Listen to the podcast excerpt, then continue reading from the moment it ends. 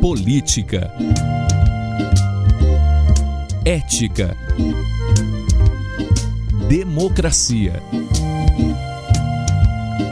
Informação. Opinião. Pode falar.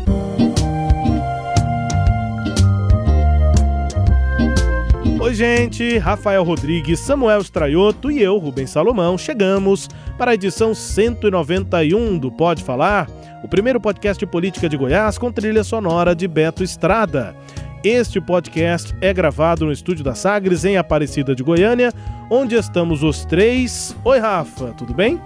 Fala, grande Rubens Salomão, tudo ótimo. Como é que tá Samuel Estraioto, tudo certo? Tudo beleza, grande Rafael Rodrigues. Fala Rubens Salomão, tudo beleza? Bom, firme, forte. E você trouxe as encomendas? Lá de Campinas? É, pois do é, mercado, né? né? Nada, né? Se bem que poderia, hein? Não, deveria, nós pedimos. Conta aí pro pessoal, o que, que, que, que você tá falando? Nem sei. Nem, nem quero contar mais. Encomendas do mercado de Campinas? Você já entendeu, né, Rafa? Tinha queijo, eu pedi duas buchas. É, é. E nada. Buchas. Conserva de piqui. Mas ele te mandou o Pix, Samuel, pra você trazer claro isso pra ele? Que não. Ah, então aí complica. Claro que não. 212 anos do bairro de Campinas, foi isso que fui conferir nesta sexta-feira, data em que estamos gravando. Então fui lá conferir Parabéns, Campinas! É isso. E o Dragão, né? Que nessa semana se classificou, enfim. Vamos que vamos, estamos chegando à edição 191 do Pode Falar. A pressa italiana para a venda da Celguide, novo processo de venda da distribuidora de energia em Goiás e o autoritarismo fiscal da PEC Kamikaze em Brasília são os assuntos desta edição do Pode Falar.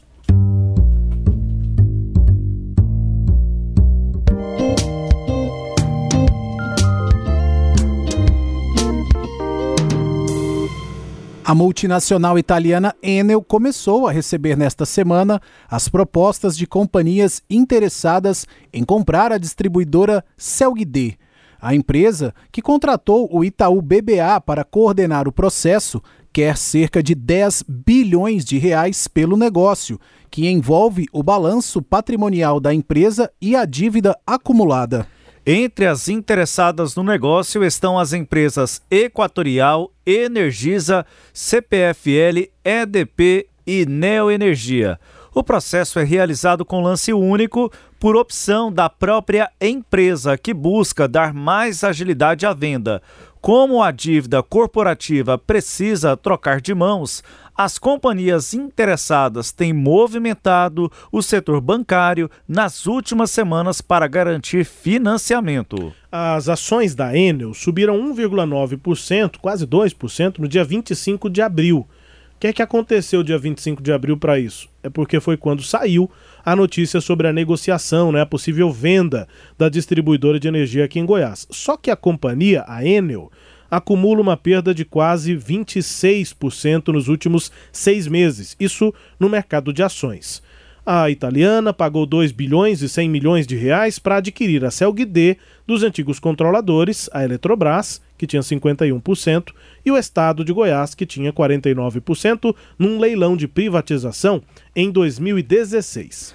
Ao longo de 2019 e 2020, o governador de Goiás, Ronaldo Caiado, criticou duramente a Enel pela qualidade do serviço prestado.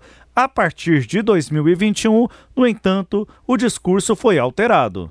Com a mudança de postura, o governo de Goiás realizou seguidas agendas conjuntas com a distribuidora de energia, com parcerias e elogios trocados. Agora, autoridades do estado voltam a defender a saída da Enel de Goiás. A Celgd, gerida pela Enel, está entre as piores distribuidoras brasileiras de energia em qualidade de serviço. De acordo com o ranking publicado pela ANEEL, Agência Nacional de Energia Elétrica, a empresa fechou o ano passado como a terceira pior entre 29 distribuidoras. O governo estadual acompanha esse novo processo de venda da Celguide e eu conversei sobre esse assunto com o secretário-geral de governo, Adriano da Rocha Lima. Ele começa aqui a conversa, né, ao Pode Falar, explicando por que a Enel tem tanta pressa em vender a distribuidora de energia em Goiás. Na realidade, né, só para recapitular esse tema, a Enel, quando ela comprou a, a concessão aqui para operar, que era operado pela Celg antigamente, que foi final de 2016, ela assinou o contrato início de 2017, ela recebeu uma espécie de flexibilização das metas de qualidade durante um período de aproximadamente cinco anos, onde ela poderia operar com indicadores mais flexíveis, não tão rigorosos, né? sendo que ano a ano é, ia se tornando mais rigoroso, até que no final de 2022, que é o ano que nós estamos, essa, essa liberalidade, né, essa facilidade que eles receberam acaba. E eles voltam a ter que, ou passam a ter que atender a, o mesmo rigor de qualidade que qualquer outra distribuidora no Brasil. O que acontece é que um desses indicadores é chamado de tempo de é, indisponibilidade, quer dizer, é quando a energia acaba em algum lugar quanto tempo demora para ela ser restabelecida. E é feita uma média né, por ano, ponderada em função do número de consumidores que existem em cada cidade, etc. E esse valor é medido em horas. Né? Então, nesse ano de 2022, ao final do ano, ela tem que chegar com, no máximo, em 12 horas de média de indisponibilidade durante o ano inteiro. Tá? É, quando foi em 2020, esse valor estava em 16 horas. Então tudo indicava que chegaria é, 2021, ele abaixaria, por exemplo, para 14, chegasse em 2022, abaixaria para 12, ela atenderia as metas. Mas aconteceu o movimento inverso. Chegou em 2021, ela pulou de 16 para 18, piorou. Né? É, então, ela já foi, inclusive, multada, é, é, considerada já uma infração pela ANEL já em 2021. E se você conversa com quem é especialista no setor elétrico, sabe que por, com seis meses faltando para chegar no final do ano, não dá tempo de você trazer um indicador de 18 horas para 12. Esse esforço deveria ter sido feito no decorrer desses, desses anos todos. Isso implica que a Enel perderá uma vez constatado isso, ela perde automaticamente a concessão. E não há mais margem de negociação, não há, ah, me dá um prazo a mais, não existe. A legislação é muito clara e rigorosa nisso, ela, ela perde. Então, ela, sabendo disso, né, ela colocou a venda, porque a única possibilidade existente pela regulamentação do sistema elétrico de você ganhar algum prazo a mais para melhorar esse indicador é se for feita uma mudança de controle. Então, é, ela se viu obrigada a fazer essa venda. O que nós no estado de Goiás é, é, percebemos é que ela iniciou um processo é, sem dar muita transparência, né, nem ao governo, nem ao Ministério de Minas e Energia nem à ANEL. É, também foi um processo onde, pelas informações que eu recebi, obviamente, eu não estou no dia a dia do processo porque eu não sou parte de distribuidora, mas pelo que eu ouvi do mercado falar, foi um processo assim com, com informações faltando, etc. Difícil para quem teria interesse de comprar avaliar, né? É, todo o valor que aquilo tem, os riscos envolvidos. Parece ter uma questão que, que, eu, que eu também ouvi de, de fontes do mercado é que não há muita clareza sobre a dívida, né? Quem também, comprar vai, vai herdar o quê, né? Também isso, exatamente. Esse é um dos pontos mais relevantes, né? Sobre a dívida, existe a questão do FUNAC, que foi um fundo que foi criado uhum. lá atrás em função disso. Bom, então, diante disso, né? É, nós ficamos muito preocupados em, em, esse, em essa venda da deserta, né, não aparecer interessados. E o que, que aconteceria nesse caso? Ah, chegaria no início do ano que vem, a Enel perderia a concessão, não teria ninguém para operar. Essa concessão voltaria automaticamente para o governo federal, que teria que nomear um interventor de imediato para operar enquanto prepara um processo de nova licitação. E esse processo de nova licitação demoraria no mínimo uns 10 meses para acontecer. Então a gente passaria o ano de 2023 numa situação muito caótica, que certamente um interventor não vai ter capacidade de investimento necessário para fazer frente a tudo que, que se precisa. Outra coisa que aconteceu também foi que a Enel tentou né, colocar uma emenda num projeto de lei do setor elétrico, PL 414, que estava é, tramitando no Congresso Nacional, colocar uma emenda que permitisse que ela tivesse flexibilidade. é, a mais, apesar é para cumprir as metas. Ah, aí é, tinha uma argumentação de pandemia, de, de, de algumas coisas assim. Bom, esse, essa emenda foi retirada desse, desse projeto de lei e eu acho que aí é uma suposição minha que na esperança de ter essa emenda aprovada, talvez a Enel não tenha dado tanta é, é, importância e, e, e, profissionalismo ali ao processo de venda, né? Mas no momento eu acho que eles viram que isso é, não ia prosperar. Eu acho que eles melhoraram. O que eu ouvi é que a qualidade das informações é, nesse processo aí de venda melhorou. E eu sei que existem é, mais de um interessado, tá? Que, que, que eu não sei exatamente quantos interessados, mas pelo menos dois eu tenho certeza uhum.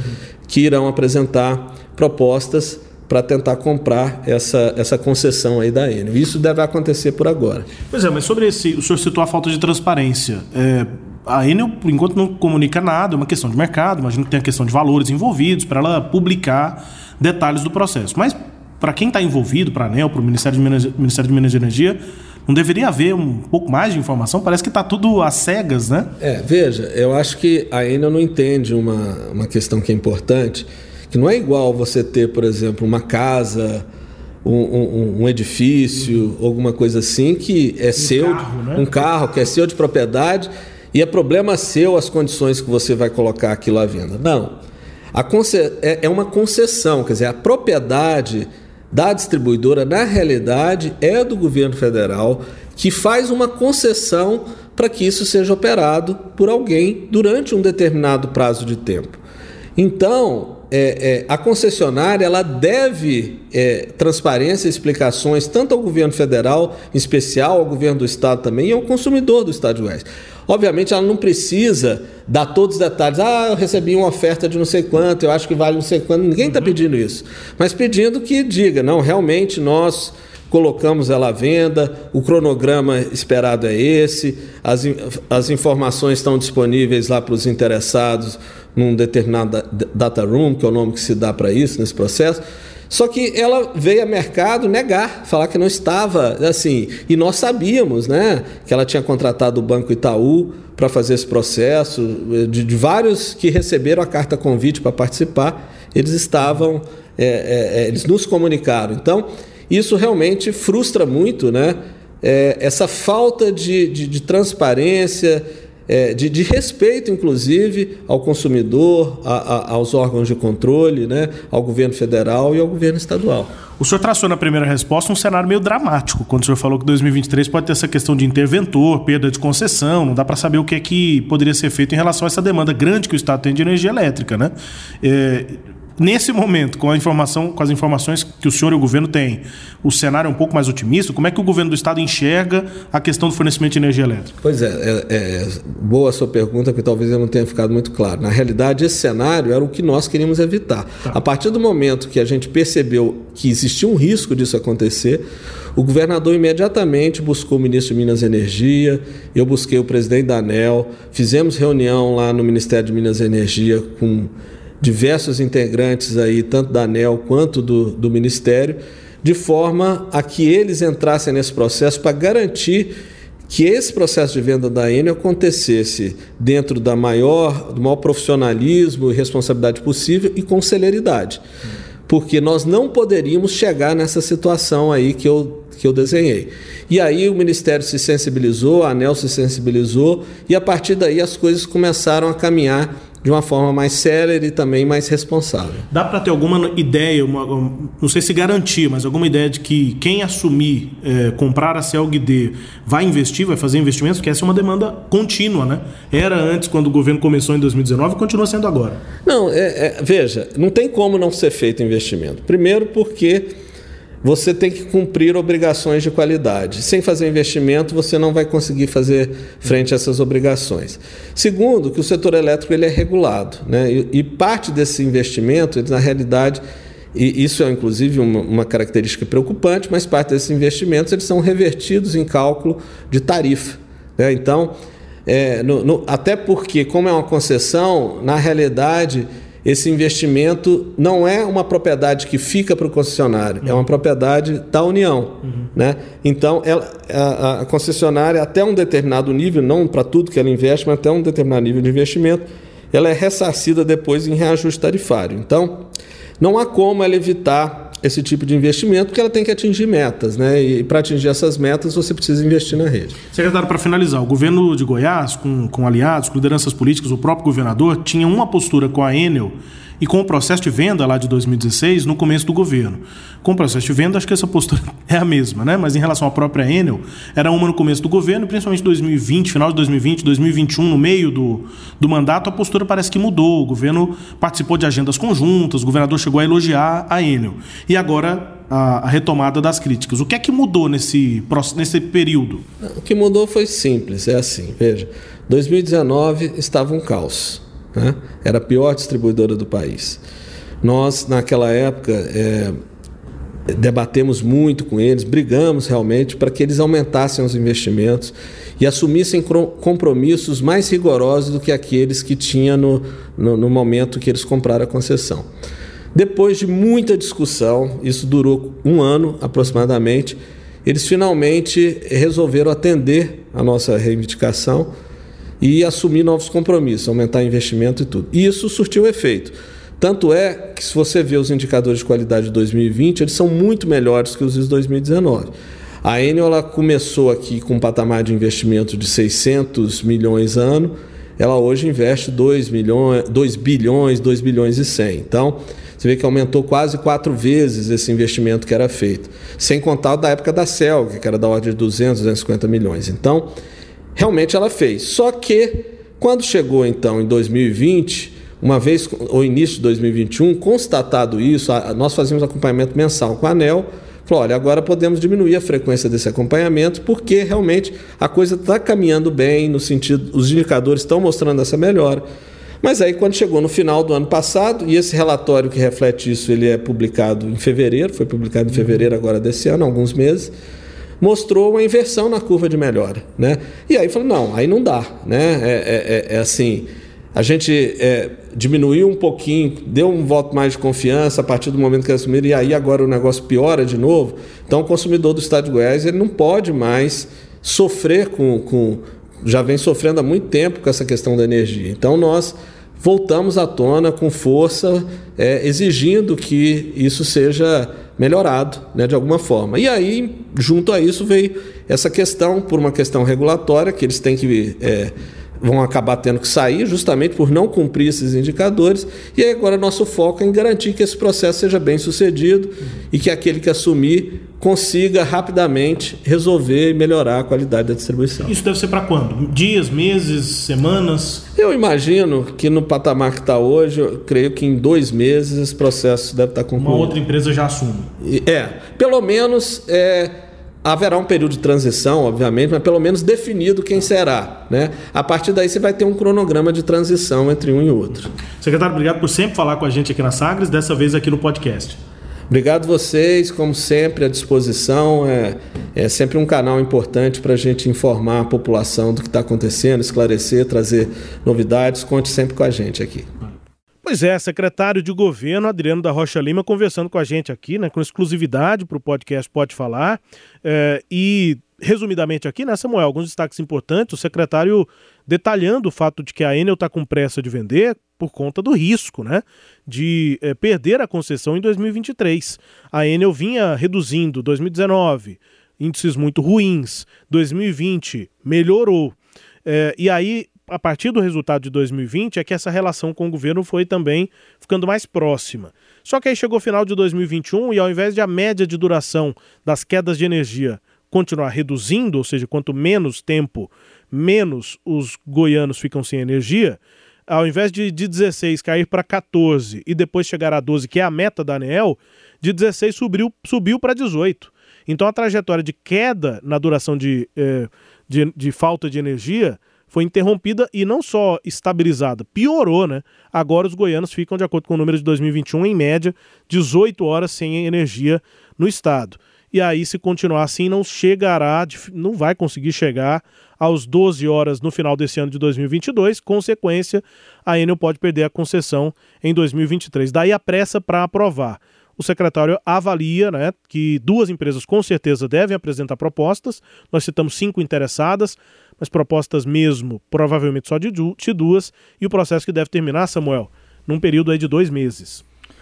E aí a Enel tentou alguns movimentos. Primeiro, Rubens, você citou aí a respeito do período de cinco anos, termina né, agora essa pressa da Enel. Cinco anos pelo seguinte aspecto: a Enel assume em 2017 e aí o período de concessão dela, essa primeira parte tem uma, tem Rafael, uma certa forma, vamos dizer assim, como se fosse uma tolerância, uma tolerância, uma carência. É, uma carência, uma espécie de uma carência de cinco anos para que a empresa, ela comprou a antiga Celg e a área de distribuição para que ela melhore os indicadores.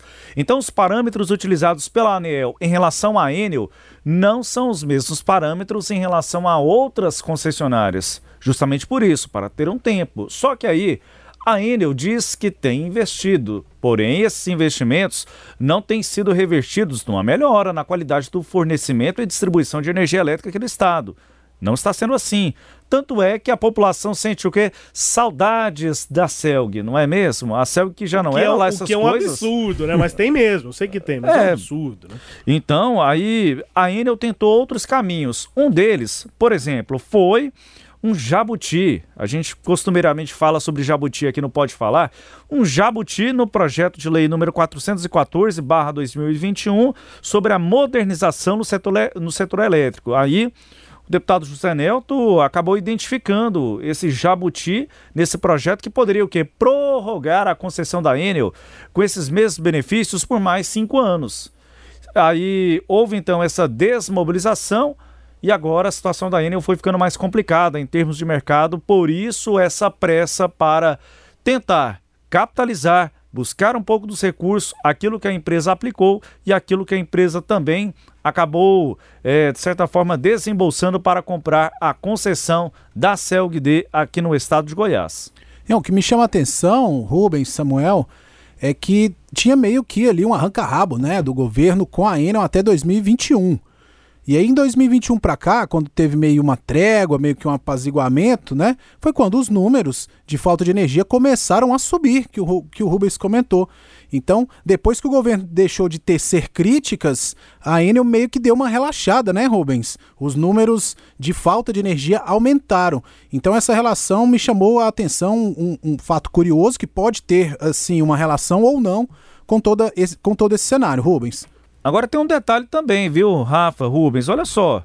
Para o consumidor, não é? Não importa se é a Celgd, se é a Enel, uma dessas empresas que citamos aqui, não que o consumidor quer que funcione. E isso, olha, tá difícil. Ventou lá na porta da sua casa e a energia acaba. Tá sendo difícil. Aí você liga. Gente, faça um esforço para ligar no 0800 da Enel. É terrível, é terrível. Então, assim, são problemas muito sensíveis. E aí, claro, isso tem um sentimento popular. O governo procurou agir politicamente, é, em alguns momentos até de uma forma populista, né? E por meios que seriam inconstitucionais. Mas enfim, é outra história. O fato é que para o consumidor, isso aí precisa, independente se a Enel, quem for, mas prestar um serviço decente aqui no estado. É isso, é isso. E assim termina o primeiro e único bloco desse Pode Falar. Nós já vamos direto para o quadro Língua Solta, com a música tema Mundo Melhor, da primeira banda goiana de rock, o Língua Solta.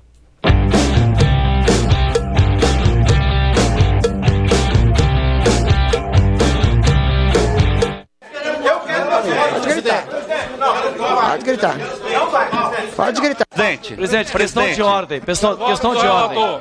Senhora presidente. Não, presidente, presidente. Tempo de líder. Presidente, questão de ordem, presidente. Senhora presidente. Presidente, não, isso é golpe. Isso é golpe, presidente. Presidente, presidente, isso é golpe, presidente. Isso é golpe. Questão de ordem, presidente. Presidente, isso é golpe. presidente. Presidente, questão de ordem, presidente. Não, não, presidente. Presidente, questão de ordem, presidente. Presidente, o senhor pode falar isso não. Eu vou ler, eu vou ler, eu vou ler, eu vou ler. Com o intuito de amenizar os problemas decorrentes com com o intuito de amenizar os problemas da economia social, alta dos preços de combustível.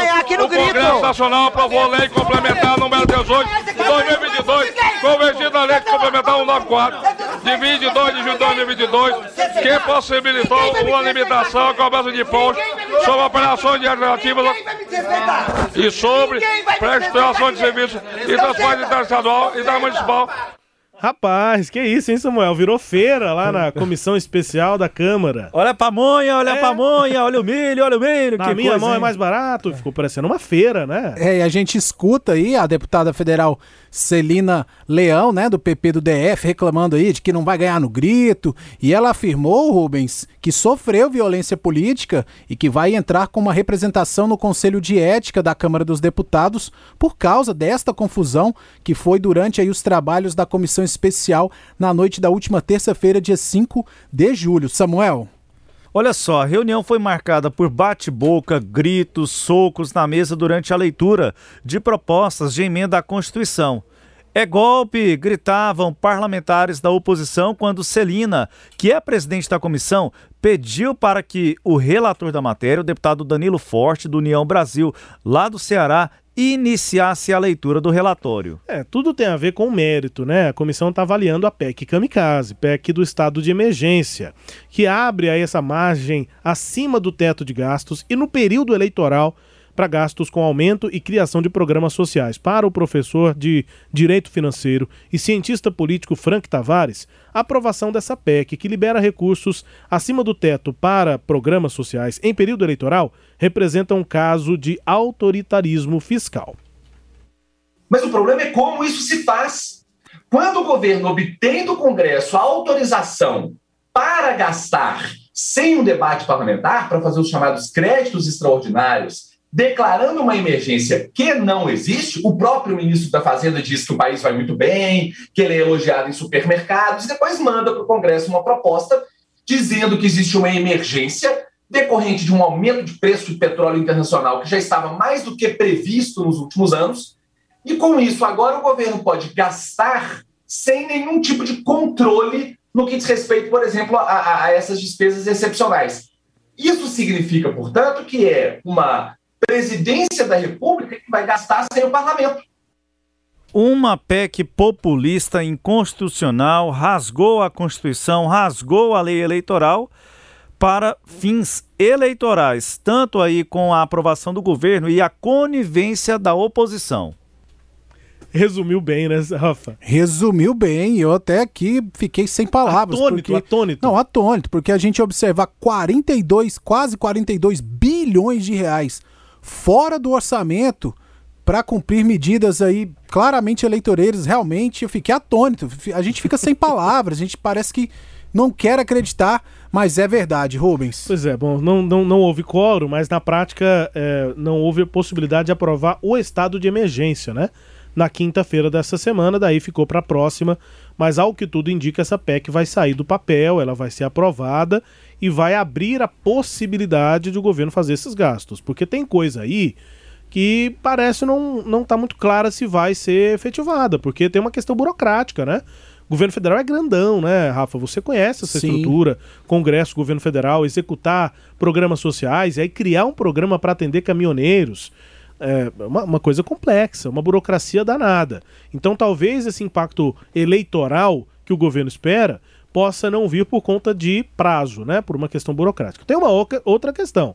E aí a gente também analisou isso nessa semana, dá para o pessoal que está aqui no podcast buscar lá no nosso portal, Sagres Online, uh, as avaliações do próprio Frank Tavares, cientista político, e da cientista política professora Maíra Goulart. Os dois apontando, avaliando os fatores envolvidos para que o governo, mesmo que consiga executar o que quer, o que planeja com a PEC, é, de fato tem esse capital político, um reforço em intenções de voto para as eleições do dia 2 de outubro. O que os estudos estão mostrando é que o eleitor, mesmo de classes D e E, que são o, o público né, desse, desses programas sociais, eles têm um entendimento sobre a autoria de programas sociais e de que tipo de fatores eles vão considerar na hora de decidir o voto. Então não é garantia, é o que os analistas apontam, que uh, aumento de programas sociais durante as eleições vai causar de fato um impacto positivo para o presidente Bolsonaro nas urnas.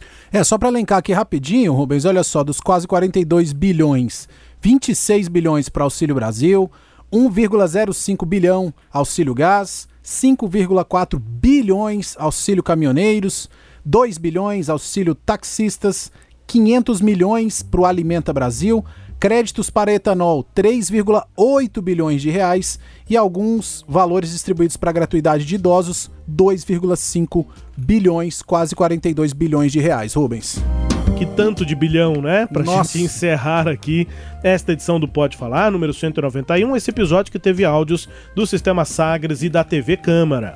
Confira o Pode Falar todo sábado às nove e meia da manhã, na Rádio Sagres, no Sagres Online, no aplicativo da Sagres, no SoundCloud, no Spotify, no Google App, no Deezer, no Castbox. Siga o Pode Falar no seu tocador de podcast preferido e receba um episódio novo todo sábado. Samuel Straioto Fica assim, bom descanso. Fica assim, Rubens. Eu não estarei nas próximas edições, estarei ausente nos próximos, nas próximas semanas. Um abraço a você, Rafa, a você, Rubens. Até a volta. Nós é que nos viremos aqui na próxima edição, Rafa. É isso, abraço, Rubens, abraço para todo mundo aí que acompanhou Pode Falar. Abraço especial para Samuel, descansa bastante aí nesses poucos dias de férias tão merecidas. E até a próxima edição, Rubens. Tchau, pessoal. Grande abraço e até mais.